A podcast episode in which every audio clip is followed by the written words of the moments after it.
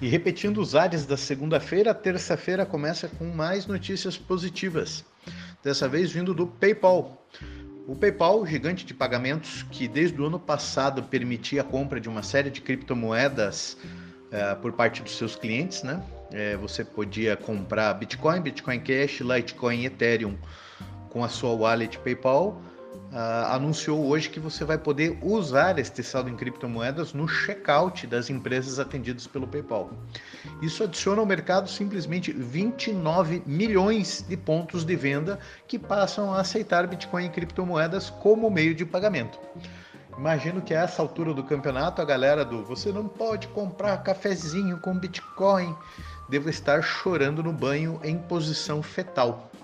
É uma segunda notícia fantástica do dia, que não está sendo devidamente celebrada por conta do, da euforia com o PayPal, vem do Tether, a stablecoin que já esteve no olho do furacão das polêmicas. Será que o Tether é realmente lastreado em dólar? Será que ele não é?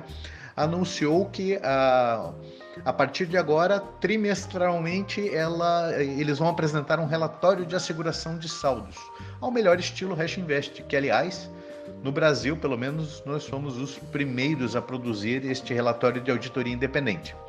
O que, que vem a ser isso? A cada três meses, auditores independentes vão confirmar se a empresa responsável pelo Tether possui em suas contas bancárias saldo uh, igual ou maior ao volume de Tether em circulação. A primeira carta foi emitida hoje pelos auditores independentes.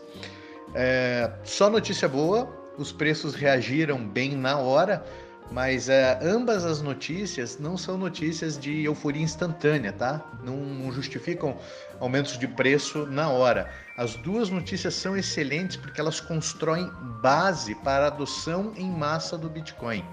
São duas notícias fantásticas para o longo prazo. É, vou encerrar o dia por aqui, nem vou entrar nas mazelas locais, vamos ficar com o cenário positivo que vem lá de fora. Grande abraço.